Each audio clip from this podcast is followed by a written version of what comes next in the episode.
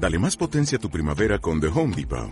Obtén una potencia similar a la de la gasolina para podar, recortar y soplar con el sistema OnePlus de 18 voltios de Ryobi desde solo 89 dólares. Potencia para podar un tercio de un acre con una carga. Potencia para recortar el césped que dura hasta dos horas. Y fuerza de soplado de 110 millas por hora. Todo con una batería intercambiable. Llévate el sistema inalámbrico OnePlus de 18 voltios de Ryobi. Solo en The Home Depot. Haces más. Logras más. Steinschreiber. No, pará, le estás metiendo la sh al Stein. Tengo dos ventas. A Darío lo pueden seguir en Twitter. La dirección es Qué raro, re complicada. ayer te vi pasar y al quererte llamar, la verdad. Eh, me costó aprender tu ape- a pronunciar tu apellido, tuve que leerlo en tu Twitter. Te agradezco mucho por ponerlo. Resolvé Stein y después resolvé Schreiber. Steinschreiber. Eso. Separado. Así, Pero cuando lo digo juntito, como. Se me olvidó tu nombre. Más o menos, pero Tiene tampoco ver- es el- versiones. tampoco es el más difícil de la República Argentina. Debe haber peores. No Steinschreiber. sé cómo. O sea, pero son dos problemas el apellido. Está. Steinschreiber. Tenemos a no- con nosotros al filósofo Darío Steinschreiber. El innombrable. Hasta la una de la tarde. Es para que te asombre. Por Radio Madre. Aire liberado. Y estamos con un filósofo, doctor en filosofía, exactamente, el doctor Steinreiber. ¿Está bien así? Está perfecto. No, doctor, profesor. ¿No sos doctor en No. filosofía?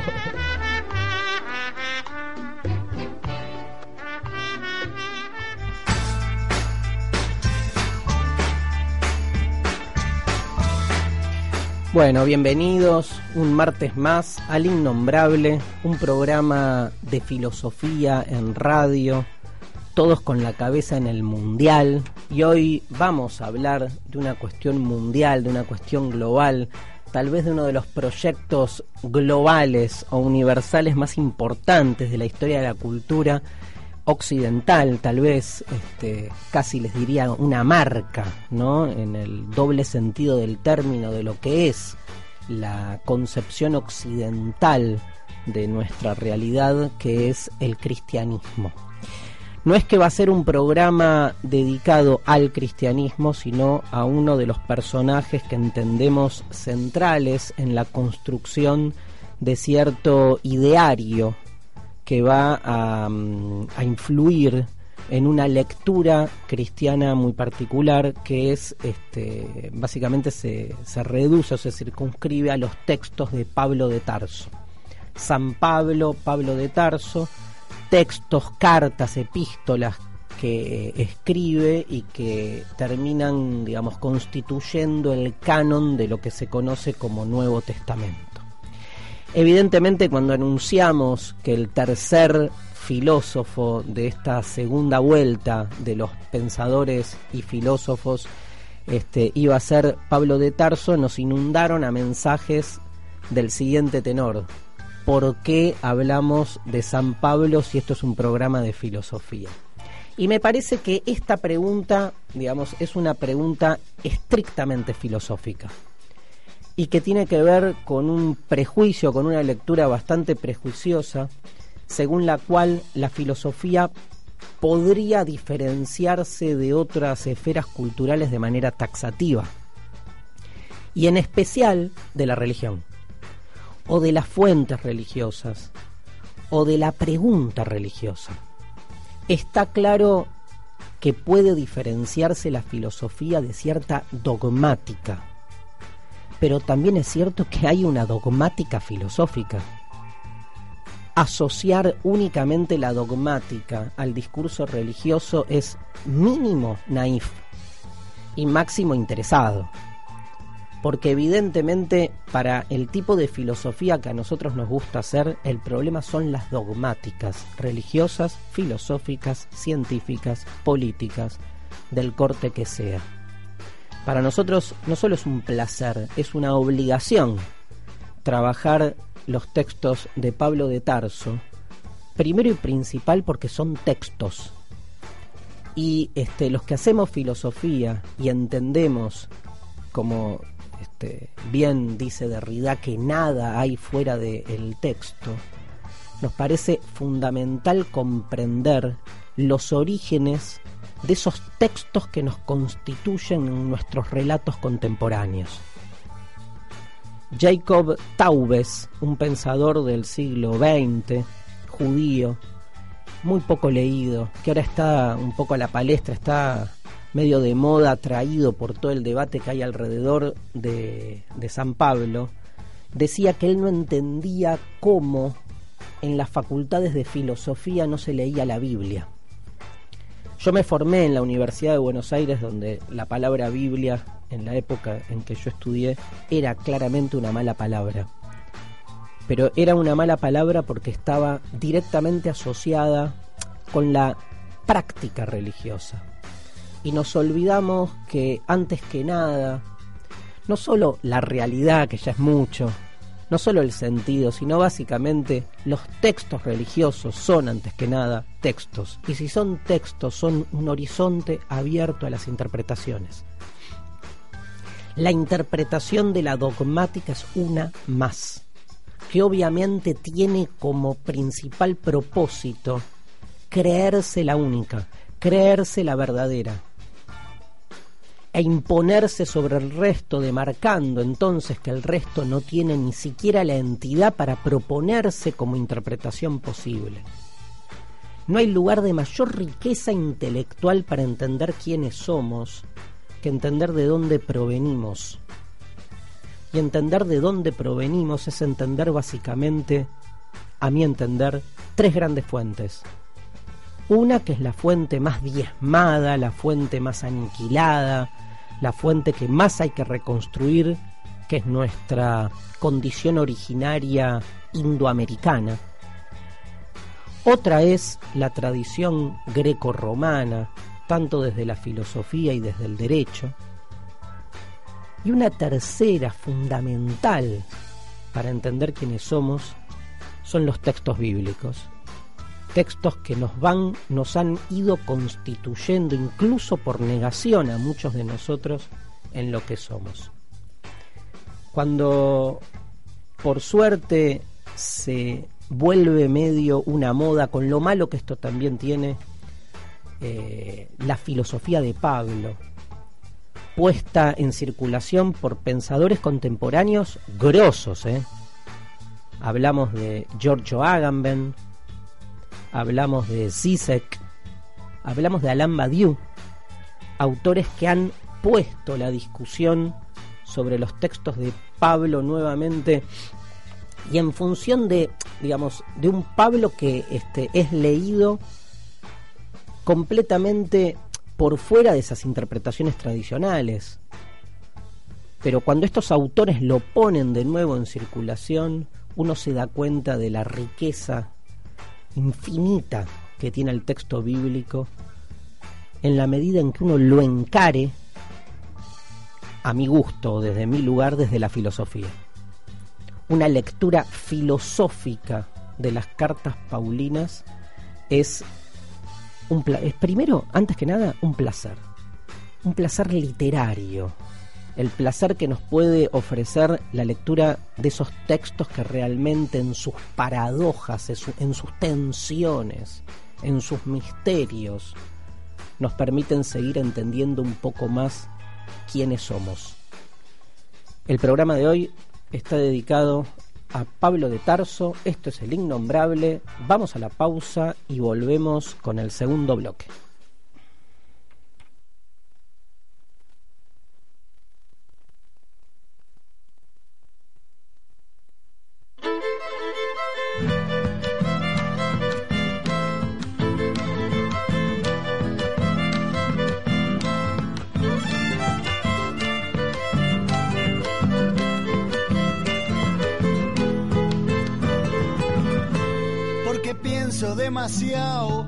Llaman el enroscado porque siempre doy mil vueltas.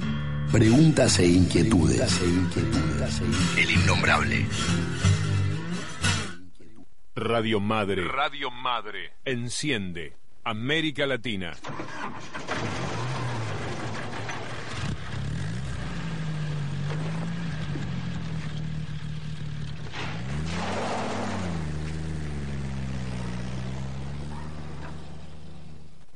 Sábados. Canal 7, 9 de la mañana. Pues soy Carmela Prisi de Lago. La plaza es como una necesidad de, de ahí, de estar en, en el lugar, de ver a nuestros hijos.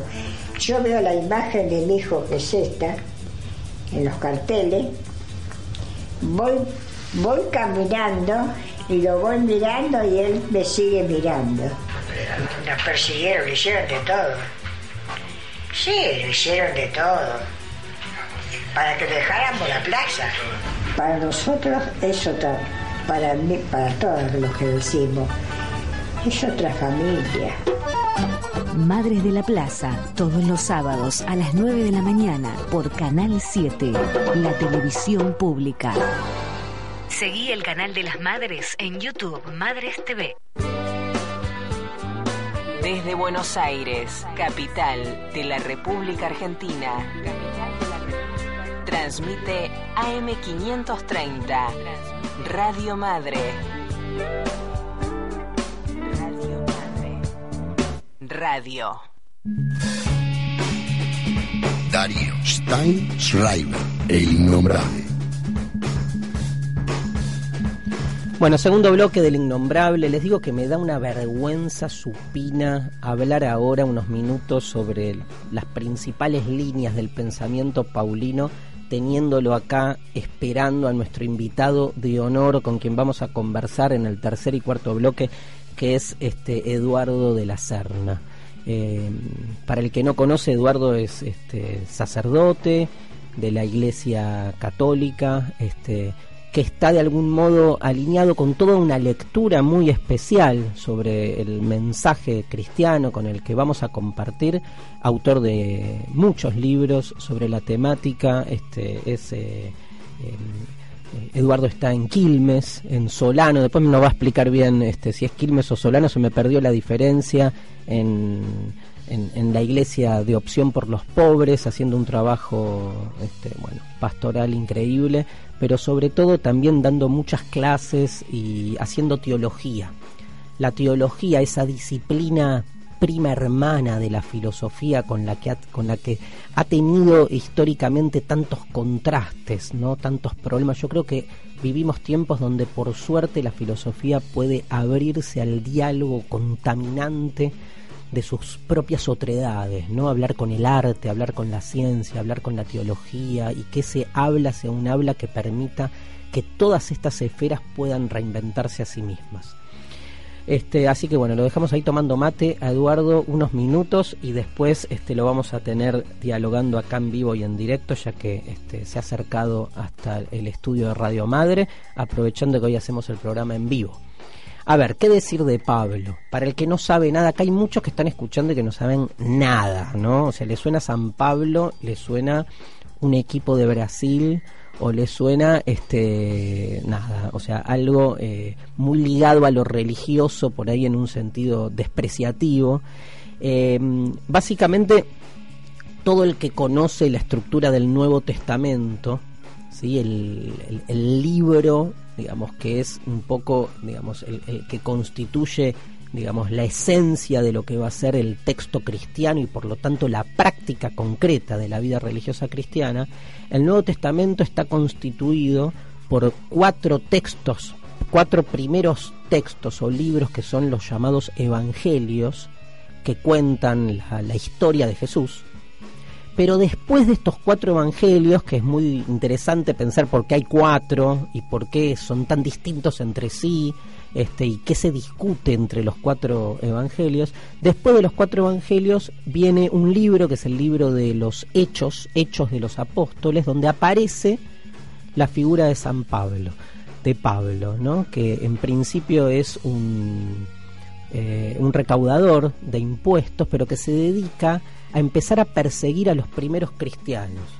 ¿sí? Empieza a perseguir a los primeros cristianos porque después del relato de los evangelios, el libro de Hechos comienza a contar la historia de esos, este, de, en principio de los discípulos de Jesús, pero también, digamos, de la, la vida en comunidad de los primeros cristianos que están en una situación de persecución permanente.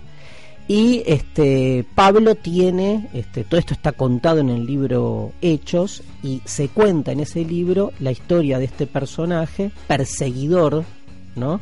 Que este, sufre, padece, sufre es un verbo duro, ¿no? Padece camino a Damasco una aparición de Cristo que genera en él una conversión.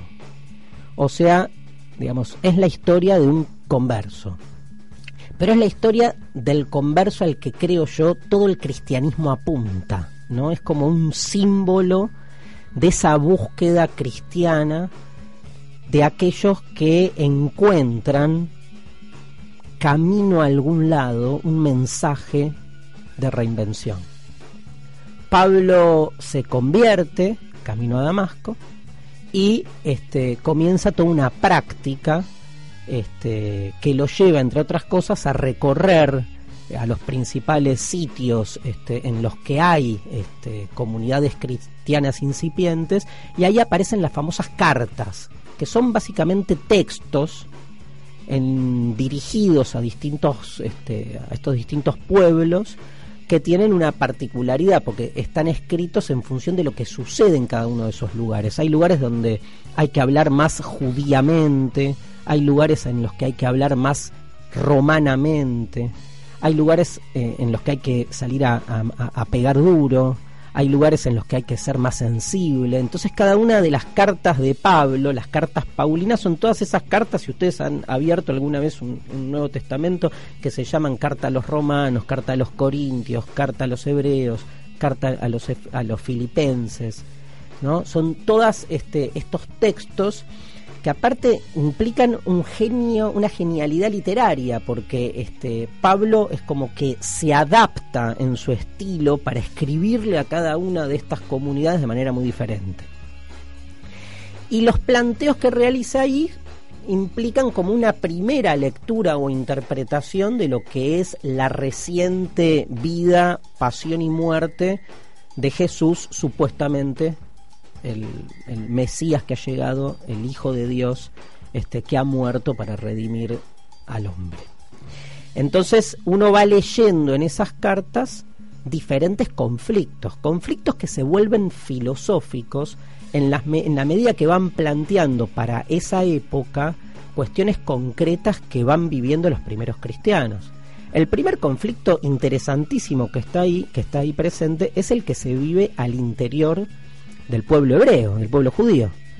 Porque no olvidemos que el cristianismo, los primeros cristianos, básicamente son judíos, que lo que hacen es realizar un corte.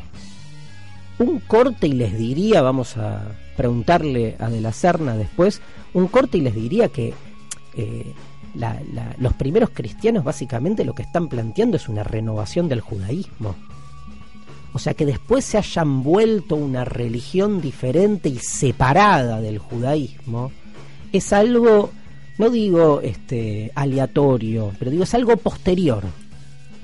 No es aleatorio, pero digamos, no es necesario tampoco. No es que estaba pensado de esa manera. No está pensada en la esencia del cristianismo su este, separación ¿sí? este, con respecto al judaísmo es algo que se va dando sobre todo en función de las tensiones que se provocan al interior del propio pueblo judío, que es la no aceptación de esta parte, de este resto, un concepto muy fuerte en toda la teología cristiana primitiva, que va a diferenciarse ¿no? de, de, las formas más canónicas, de las formas más oficiales con las que vive el judaísmo en ese momento. Entonces hay un primer planteo muy fuerte que es que, digamos, que eh, ustedes saben que, digamos, el, el mensaje hebreo es un mensaje más bien particularista. El pueblo hebreo es un pueblo que nace como pueblo elegido, como con, la autopercepción de ser un pueblo elegido, pensado como pueblo que se separa del resto de los pueblos.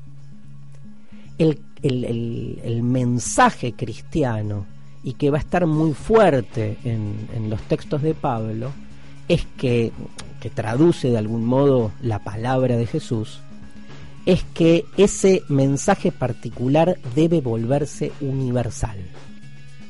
esta universalización de la salvación, esta universalización de las utopías, esta necesidad de pensarnos, no particularmente, sino de pensar ese resto que está por detrás de todas nuestras diferencias, es de algún modo la marca del mensaje paulino. Hay un texto que, este, no me acuerdo ahora bien en cuál de las cartas, donde cuando Pablo tiene que definir quiénes somos, entre comillas, estos judíos renovados que pasamos a ser los nuevos cristianos, utiliza la fórmula del ni. Dice, ni judíos, ni gentiles, ni esclavos, ni libres, ni hombres, ni mujeres, porque hay un resto universal que es lo que de algún modo está por detrás de todas esas diferencias que lamentablemente en la historia de Occidente han, han, sido siempre diferencias en conflicto. Este planteo universal es el que va a rescatar la filosofía para pensar en el mundo de hoy la posibilidad de volver a percibirnos como ese resto, donde las diferencias son más que válidas, pero como generan necesariamente conflicto, el único modo de que esos conflictos no terminen en violencia, sino en la posibilidad de aprendizaje mutuo, es rescatar la sacralidad de ese resto que está por detrás de todos nosotros. Si a esto le agregamos la increíble discusión que plantea Pablo entre el amor y la ley, una discusión en realidad según la cual la formalidad de la ley no alcanza para llevar a cabo nuestra realización, sobre todo en tiempos donde la ley tiene un lugar fundamental no se olviden que el pueblo judío es el pueblo de la ley. Más que un pueblo basado en la idea de una fe, está basado en la, en la idea del cumplimiento de la ley. Lo que va a plantear Pablo, miren con qué actualidad es, hasta qué punto la ley siempre supone una serie de paradojas, de vaciamientos, de exclusiones, de formalidades, que solo pueden redimirse, que solo pueden completarse con la presencia del amor. ¿Y qué es el amor? El amor es algo tan excesivo, es algo tan este, imposible de, de vislumbrar con la razón, que entonces va a plantear, digamos, toda una serie de situaciones anómalas, de situaciones paradójicas, pero según las cuales el amor puede de algún modo completar, superar a la ley. Todo esto lo aprendí de Eduardo de la Serna, porque yo hablaba de la discusión entre el amor y la ley, y Eduardo el otro día estábamos en una reunión, se puso firme y dijo, el amor no, no se pelea con la ley, el amor la supera. Pero entonces no nos queda otra cosa que convocarlo, Eduardo, y pasar, después de esta pausa, a charlar con él estos y otros temas. Qué interesante, vieron que es repensar estos textos que a la filosofía le parecen tan lejanos y sin embargo tan tan en el riñón de lo que es la historia y la aventura de nuestro pensamiento. Pausa y ya volvemos, tercer bloque del innombrable. El innombrable, innombrable, puro acontecimiento filosófico radial. Un abrazo. Un abrazo. Un beso. Un beso. Un orgasmo. Un orgasmo. Un parto. Un parto. Un hijo. Un hijo. Una revolución. Revolución. La revolución sos vos. Revolución. Radio Madre. Revolución. Radio. Revolución. En un mundo donde CNN escribe la historia. Tenemos que definir qué es privacidad. Escribinos en Facebook o en Twitter. Una vez tú lo pones en tu pared, es como escribir un grafiti en la ciudad. Ya no pretendas de que sea privado. Radio Madre en Facebook. Seguinos en Twitter. Arroba 530 Radio Madre en Twitter. El peligro para mí de Facebook no es tanto que cambie la manera de relacionarse. AM530 Radio Madre en Facebook. Sino el hecho de obsesionarse con querer exponer tu vida, con si no estás en. si la gente no sabe lo que estás haciendo, no eres nadie. Accede a los contenidos de Radio Madre. ¿Tenés Facebook? Te espía la CIA. Te metiste conmigo, pajarito. Transmite AM530. Radio Madre, la primera de la izquierda. Arroba 530 Radio Madre en Twitter. Twitter. El innombrable. Perspectiva embrujadora de la filosofía.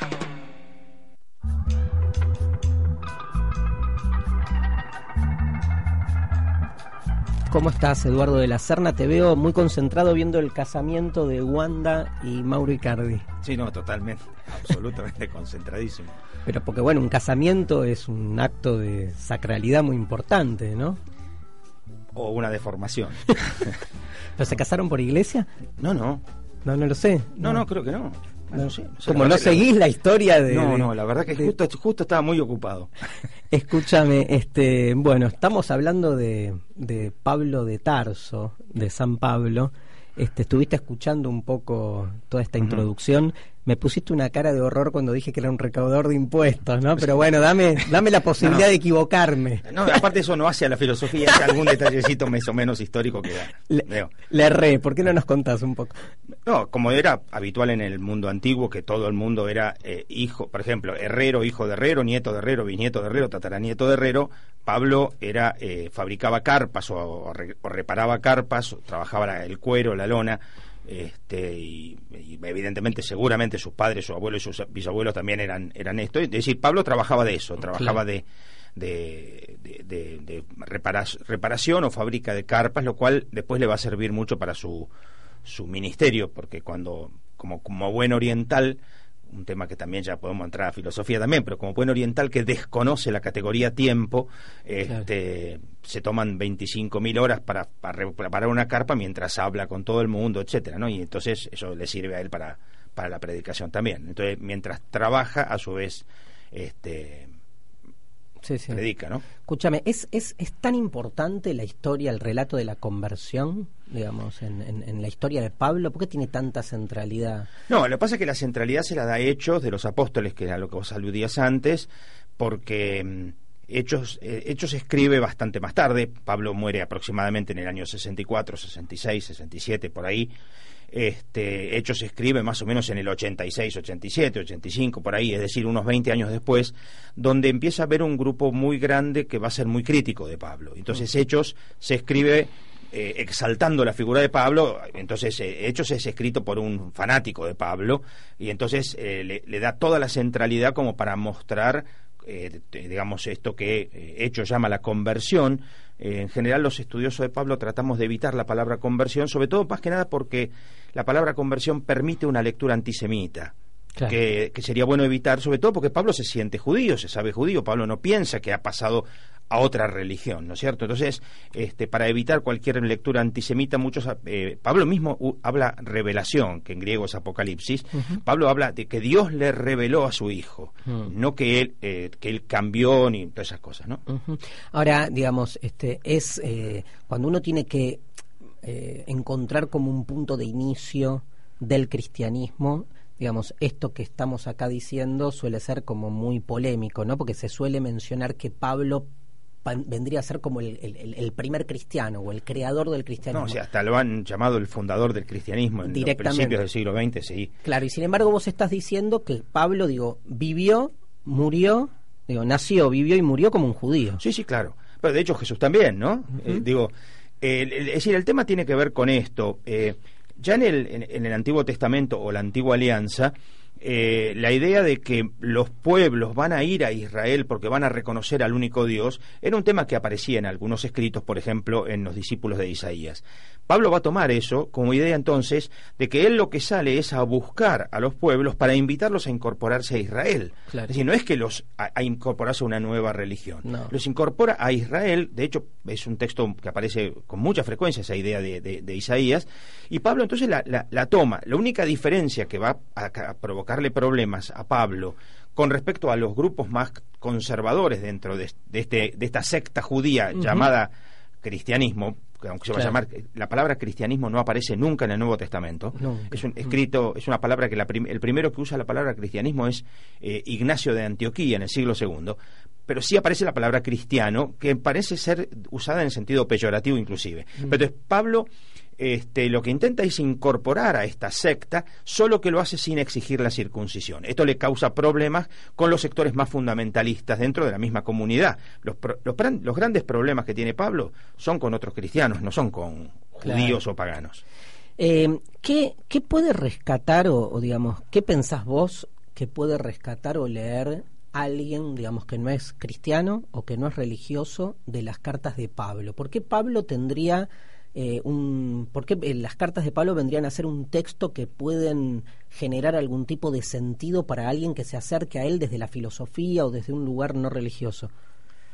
A ver, yo creo que Pablo, primero que nada, es un personaje fascinante porque es un tipo que tiene eh, un coraje, un fanatismo, una militancia eh, que, que un fanatismo bueno. Sí, sí, sí, sí. No, no, por eso el tipo, pero el tipo, por ejemplo, eh, ahí viene el tema cuando Pablo se da cuenta de que hace falta, de que se le puede perfectamente considerar que se incorporan a Israel los paganos sin exigirles la circuncisión, Pablo sale a buscarlos. Es decir, no es que espera que vengan a. Y ahí se transforma, la, eh, se transforma en misionera mm. la, comunidad. Por eso Pablo en ese sentido es el fundador del cristianismo. En ese sentido, aclaro, para. ¿no? En el sentido de que es, el primero, o, pertenece al grupo de los primeros que salen a buscar para invitar a, es decir, como vos decías antes, el judaísmo es un poco hacia adentro. Pablo, como, como acá se le abrió una puerta, sale a buscar. El otro hecho interesante también es que Pablo es el encabezador del cristianismo urbano. El cristianismo hasta ahora era fundamentalmente campesino. Jesús era un campesino, obviamente. De hecho, basta mirar las metáforas de Jesús, las parábolas de Jesús son parábolas campesinas. Jesús, Pablo en ese sentido va a tener una eh, metáfora mucho más urbana. Y este y además también, y esto es otro tema que ahí ya vos podrás este, trabajarlo en otro momento, bueno, por ejemplo, es muy interesante todo lo que se está trabajando de Pablo desde la perspectiva postcolonial. ¿no? Toda la filosofía, la agrupación, los grupos postcoloniales empiezan a trabajar mucho también eh, la persona de Pablo porque Pablo tiene actitudes claramente antiimperiales. ¿no? Es decir, en, por, por ejemplo, por ejemplo, eh, el ejemplo primero y fundamental es que para la cultura eh, para la cultura romana imperial, este, sobre todo con el tema del culto al emperador, la gran buena noticia era la conmemoración del nacimiento del emperador. De hecho, para los que estén acá, si quieren, pueden googlear inscripción de Triene y van a ver que en Triene se encontró una inscripción donde se habla de la buena noticia que significa para el mundo entero el nacimiento del dios Augusto, que es el que viene a traer la paz. Pablo, ¿qué hace? Toma la palabra buena noticia y se la, la da vuelta y la pone aplicada a Jesús, no aplicada al emperador. Entonces, e, evidentemente está haciendo una cosa absolutamente contracultural, pero eso lo hace con otras palabras más. La palabra fidelidad al emperador, Pablo la transforma destacando la importancia de la fe, la gracia del emperador que gratuitamente nos libera de impuestos porque hemos tenido un terremoto. Pablo la deforma y la, la deforma, la, la, toma y la transforma en la gracia y, y, y destacar, por ejemplo, eh, en una sociedad en la cual eh, se aplicaba a la perfección la ley del gallinero. Es decir, acá es importante recordar que para el mundo antiguo griego y romano, los que eran iguales se relacionaban como amistad y los que eran inferiores se relacionaban como clientes del patrón. El gran patrón, el patrón de los patrones, obviamente era el emperador y entonces los gobernadores eran clientes del patrón, pero a su vez patrones de los intendentes, los intendentes eran eh, y así, ¿no? Entonces era la famosa ley del gallinero. Y Pablo, ¿qué es lo que hace? Primero que les da vuelta el tema y lo propone a Jesús como modelo, matado en la cruz por ustedes los romanos, eso quiere decir, ¿no? Porque la cruz la aplicaban eh, los romanos, ¿no? Y entonces Entonces me parece que en ese sentido es muy interesante también eh, toda la perspectiva eh, contracultural que Pablo aplica eh, contra contra el, eh, la, la, ideología imperial. La ideología imperial y digamos y, y, sumándolo a toda una lectura que se hace también de Jesús como un gran revolucionario, ¿no? Me parece que es, es, es, esa línea es muy afín y en ese sentido te quería preguntar si hay una lectura particular desde la teología de la liberación para con la figura de Pablo, porque me digo, todo esto que vos recién comentás sobre una interpretación más bien poscolonial de Pablo, no creo que sea que haya un consenso en la iglesia eh, en esta línea. También hay lecturas totalmente que están en las antípodas, me imagino, ¿no? Más bueno, conservadoras, más reaccionarias. Como, sí, como en todas partes. Como en la vida. Como en la vida hay de todo. Pero, el, a ver, el, este, Pablo tiene mala fama en la Iglesia Católica Romana. Epa. Sobre, sí, porque eh, porque Pablo aparece como el que se enfrenta con Pedro y como la Iglesia Católica Romana es petrina por el Papa y todo eso, claro. en general a veces cuesta a muchos eh, rescatar la figura de Pablo.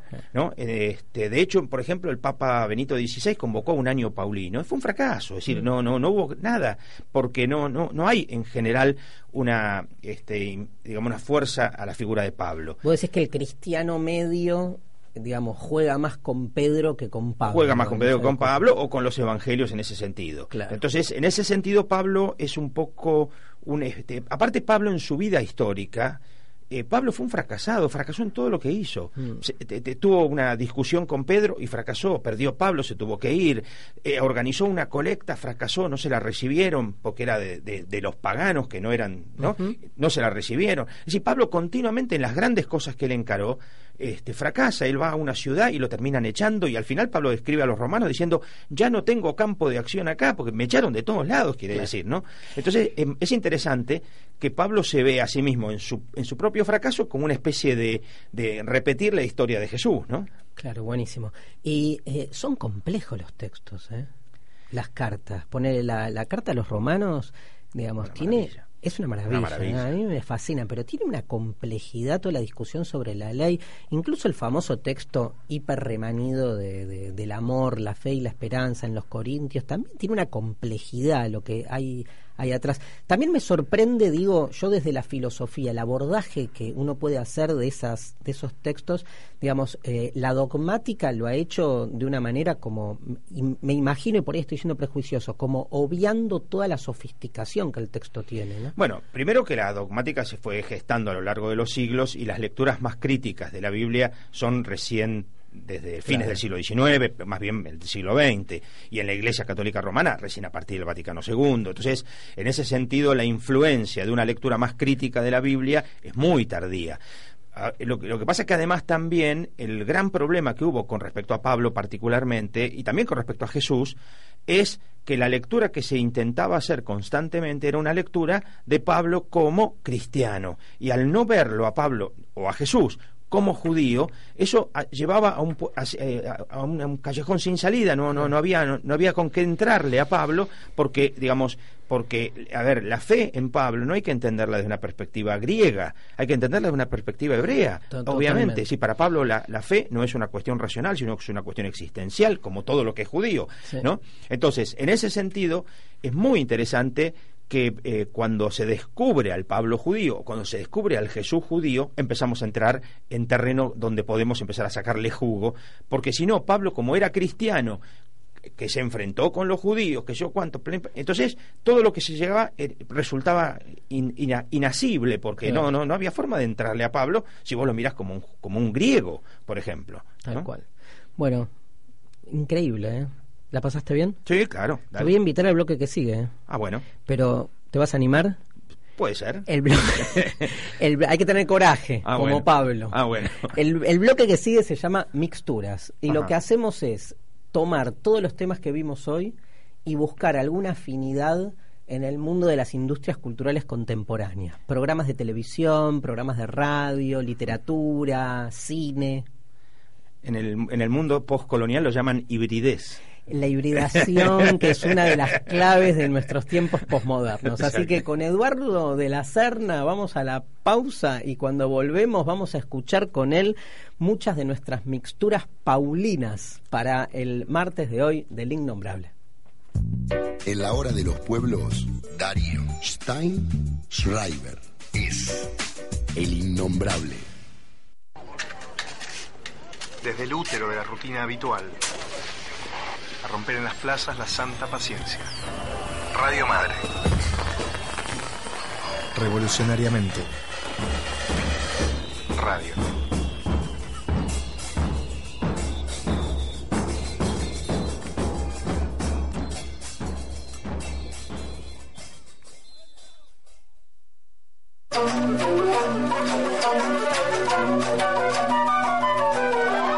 Revolucionariamente. Es un proceso, ¿no? Lanzar, crear este un movimiento político, debates, discusiones, como siempre. Es un proceso, solo piensan con tumbar al indio. Debates, movimiento político para avanzar. tema de tierra puedan tumbar al indio, pero no van a tumbar al pueblo. Esto es un proceso. Tierra, indio, tierra, indio, tierra, tierra, tierra. Lo máximo, una comunidad. Esa es la información que recibí de, de mi padre, de mi padre, de mi madre. Radio, madre, lo máximo. Mis padres, máximo, madre, madre, madre, radio, madre, radio, madre, radio, madre, radio, madre, radio, madre. Radio Madre, el derecho a estar informados, el deber de saber. El innombrable. Más pensamientos que certezas.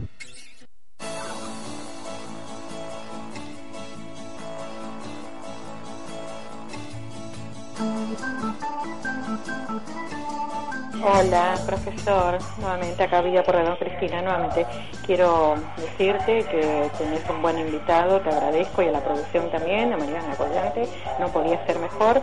Muy interesante el tema. Eh, bueno, chao, gracias por todo, chao.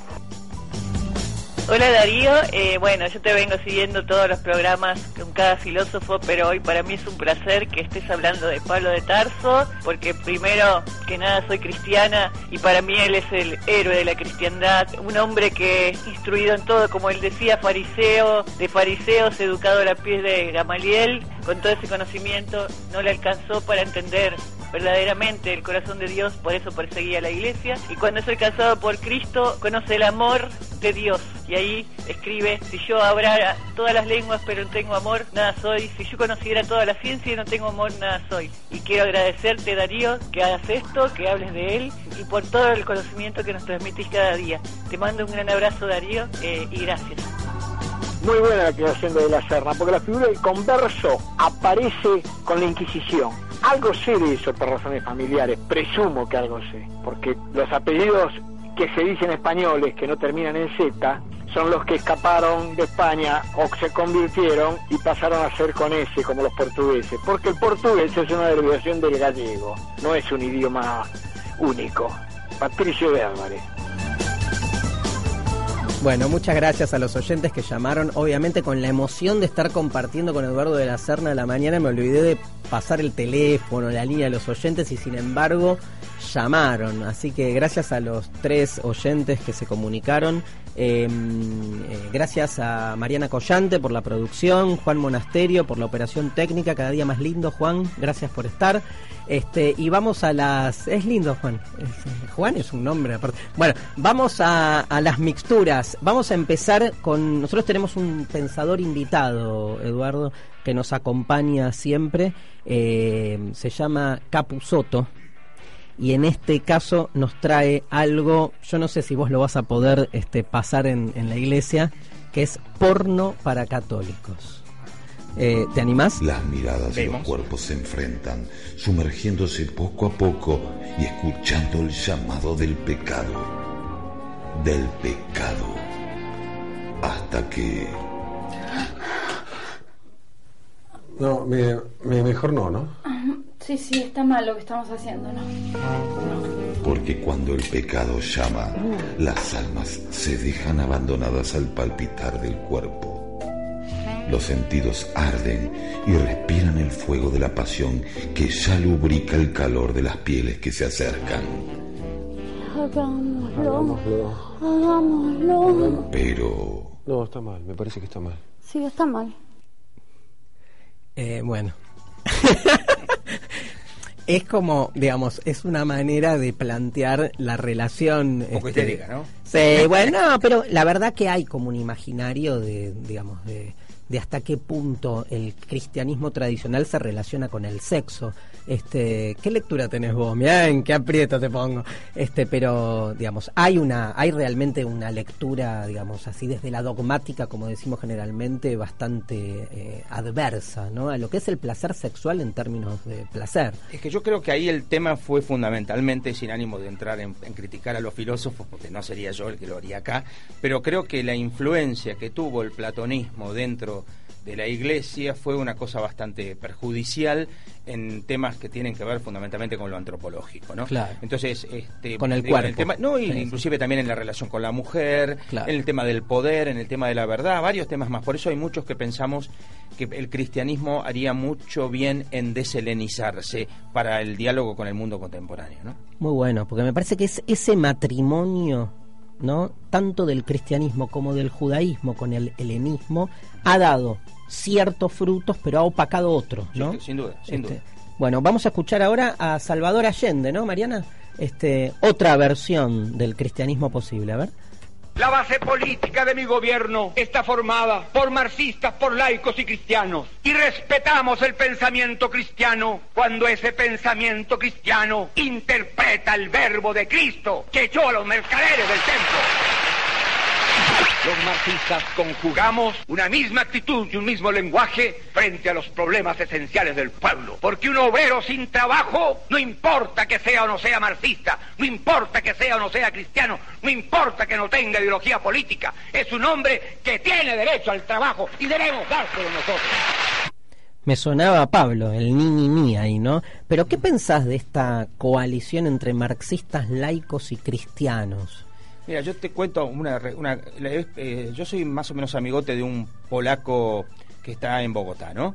Y él eh, me criticaba bastante a su papá polaco, al papa, al papa polaco, decía, porque no han podido entender, han relacionado el marxismo europeo con el marxismo latinoamericano, que no tiene nada que ver. Eh, La relación, el marxismo en América Latina resulta muy diferente y tiene otra actitud de diálogo con respecto, por ejemplo, a lo cristiano. Basta mirar, por ejemplo, en las canciones de o de Violeta Parra o de la cantidad de veces que hacen referencia a Dios, más allá de que después tengan una mirada crítica, por supuesto, porque yo no estoy diciendo que sean creyentes.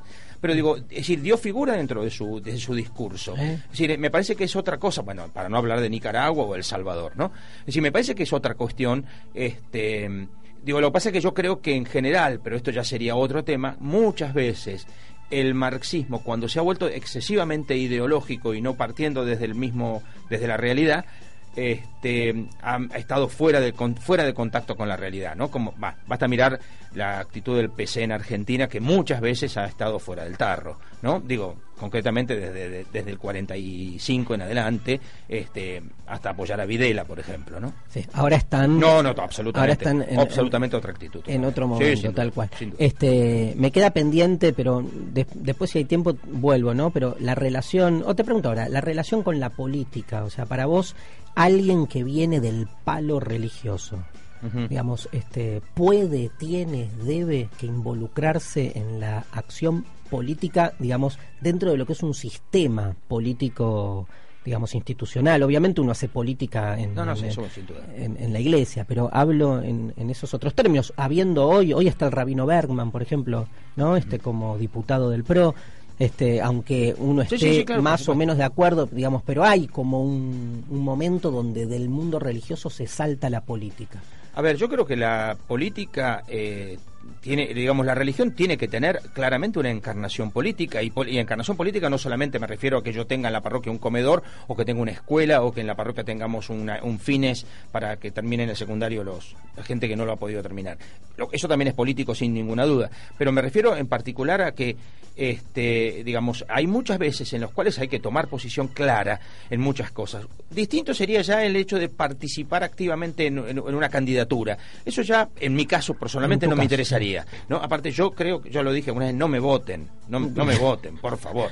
¿no? Ahora, distinto sería, por ejemplo, en tener claro que yo creo que es evidente que hay determinados proyectos políticos, eh, determinadas manifestaciones políticas que son absolutamente adversas al pueblo y porque además no tienen nada que ver con el Evangelio. ¿no? Claro. Es decir, digo, a mí personalmente, vos me, me, me hablas de cualquier cosa que tenga que ver con los 90, el neoliberalismo o la dictadura militar, eso no tiene nada que ver con el Evangelio. Nada que ver. Entonces ya es una cuestión, si querés, digamos, eh, eh, tiene una encarnación política que tiene que, tiene que ver ahí, ¿no? Muy bien, muchas gracias Eduardo. Vamos al- a la tercera de nuestras mixturas. Es otro filósofo que nos acompaña desde siempre, se llama Peperino Pómoro. En este caso ha escrito una carta como Pablo, pero es la carta a los náufragos. ¿La escuchamos? El mártir nos dice, yo soy Peperino, mártir parisino, yo soy aquel que habla con el vecino. Qué importante entonces la comunicación permanente con el mártir Peperino. Ya en la primera carta a los náufragos, el mártir Peperino está haciendo esquí acuático, sin esquí, sin lancha, lo que es un verdadero milagro, y se encuentra con los náufragos, unos náufragos, y les dice, vosotros, con zapatos rotos y esa facha, ¿a dónde vais? os pregunta. A lo que los náufragos les dicen, voy en busca de un nuevo mundo, un perro amigo me sigue atrás. Tira- dice, tirar es un gozo, que en latín significa tirar un hueso, tirarle un hueso, les dice Peperino. Querido televidente, quisiera entonces que en esta comunicación permanente con el mártir, ya que Peperino tiene feedback, tiene brushing, tiene brownie, quisiera entonces que estemos permanentemente en una oración con él y que embalemos nuestra alma y repitamos todos juntos y digamos, yo me presinto, me embalo, me empaqueto y me encomiendo al mártir Peperino Pómoro. Yo, te, yo quiero que un día vos en tu iglesia te pongas a leer esto sin aviso. ¿Te animás? Aviso parroquial. ¿Sos capaz? No, No. pero lo que pasa es que sabes cuál es el tema, que no sé si mucha gente joven, por ejemplo, tiene idea ¿De de, los que quienes quieran los náufragos, de tirarle un hueso, pobre ese hueso, que flaco está y todo eso, ¿no? Es cierto, es cierto. Pero escúchame, yo digo, el día que te echen, espero que nunca, toquemos madera, sin patas, perdón, este, pero la noche anterior tenés que tirar esto. Bueno, este, no, no, no quiero ningún comentario, simplemente maravilloso, digamos, cómo se puede hacer humor, ¿no? Digo, el tema del humor es un tema que en algún otro programa lo trabajamos también, digamos, cuánto, cuán- cuánto sentimiento reaccionario hay muchas veces en la relación entre el humor y la religión, ¿no? Viste que parece, se puede hacer humor con la religión, pero hasta ahí, ¿no? Porque este, si no parece que estás como este, siendo sacrílego o estando eh, irrespetuoso con ciertas creencias, ¿no? Yo creo que el tema de- del humor tiene que ver con el respeto, el humor también tiene que ver con el amor. A ver, yo eh, un, un teólogo que yo conocí, eh, que era cercano a la teología de la liberación, que era que había sido inclusive, fíjate lo que te voy a decir, era general, pre- eh, padre general de los carmelitas descalzos, y él, que cercano a la teología de la liberación, y él decía esto, o sea que no es verdad que los, las virtudes teologales sean tres, fe, esperanza y caridad, son cuatro, fe, esperanza, caridad y sentido del humor.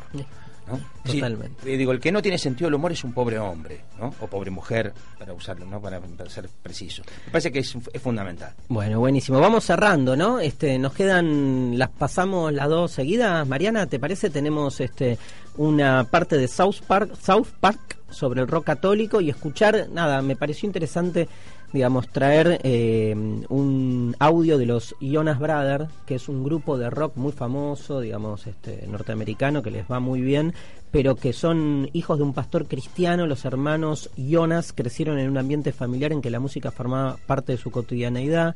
Este, y al ser hijos de, de un pastor, digamos, está muy presente el tema cristiano en, en su rock. Este, pero bueno, también todo este tema del rock católico ha sido. Eh, Bueno, Igmar siendo- Bergman también era hijo de un pastor y bastante Y mal deja a los pastores porque y su salió para- relación- No, su no, relación con el padre fue muy dura. sí. No, no, no estoy diciendo que se deriva de eso, digo que es este un grupo, digamos, que se autodenomina, ¿no? Como de, de rock cristiano. ¿Los escuchamos?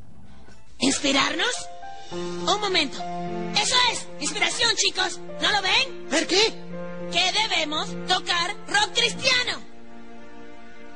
¿Rock cristiano? Piensen, es una música fácil y mierdera. ¿No? Si tocamos sobre lo mucho que amamos a Jesús, los cristianos comprarán esa mierda. Bien, chicos, eso será muy fácil. Solo hay que hacer canciones cristianas. A las viejas le agregamos cosas de Jesús. ¿Ven? Solo tenemos que tachar palabras como bebé y querida y en su lugar poner Jesús. Told you I made dinner plans Fíjate, ¿no? El lugar en el que, digamos, se hace el cuestionamiento en, en- lo tenés a South Park, ¿no? Es una eh, una sátira permanente que se hace a todos los productos, digamos, de las industrias culturales y del mundo del consumo en el que vivimos. Digo, ¿qué es el rock cristiano? ¿Es realmente una forma de manifestación, digamos, de los valores cristianos a través de la música? ¿O es un producto más, digamos, en el que uno se da cuenta que si le pone la palabra Jesús a un disco, le pone la palabra Jesús a lo que sea, sabe que tiene una capacidad de venta, ¿no? Qué ambigua es la línea, ¿no? Eh, con. De todas maneras, yo personalmente siempre creí, desde hace mucho por lo menos que creo, que pocas cosas, pocos tipos hacen algo más cristiano que León Gieco o Peteco Carabajal, por ejemplo. ¿no? En el sentido de que, o Teresa Parodi, digo, en el sentido de que me parece que la transmisión de valores es mucho más cristiano que nombrar a Jesús muchas veces, que después, eh, digo, a ver. eh, Es tremendo, Eduardo. Cuando subrayas mucho, es que. es- a mí personalmente, que yo, yo soy ateo del Dios de Videla y nombraba a Jesús a cada rato. Bueno, eh, evidentemente con este cierre de Eduardo este, de la Serna no podemos hacer otra cosa que agradecerles el haber estado ahí, agradecerle a Eduardo la presencia, gracias Eduardo por haber estado. Por La- favor, un gusto. ¿La pasaste bien? Sí, absolutamente. Todo acá, el- el- la comida que te hemos dado.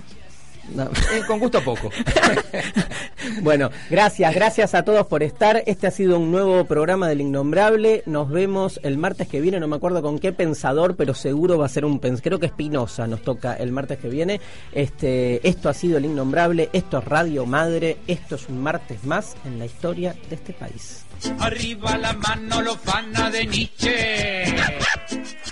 Wiki, wiki, wiki, Wikipedia. Platón, Lavatáper. Vos que boqueabas a la escuela, Sofista de Heródoto, Pitágoras, Solón. Recatate, chabón. Y la manito bien arriba haciendo palmas y can, y can. Esta es la cumbia. La cumbia filosófica. No es pura metafísica. Esto es cuestión de lógica. Este ritmo lo bailaba Demócrito y Platón, levantando las manos en pleno Partenón. El tiempo pasa, nos vamos poniendo viejos